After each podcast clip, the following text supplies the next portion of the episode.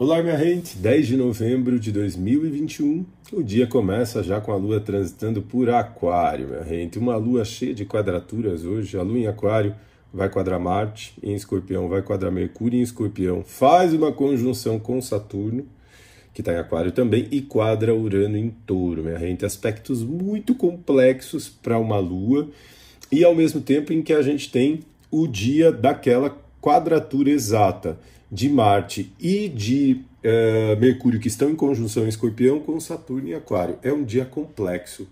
Muita atenção com a impulsividade nesse dia, minha gente. Conecta com a natureza.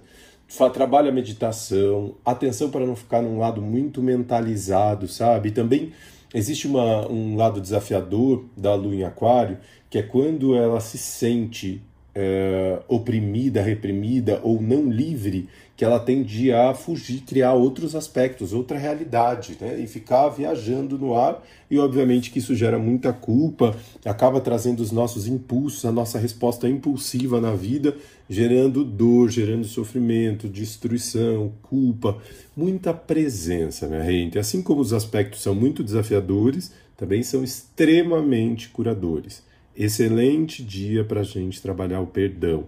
Tá? Muita paciência. No Spotify eu coloquei é, uma meditação da paciência. Busca fazer essa meditação no dia de hoje para trabalhar essa energia de presença, ancorar sua vida no agora. E a paciência que você acredita que você está tendo com os outros, com tudo que está fora, é uma pausa de amor com você mesmo.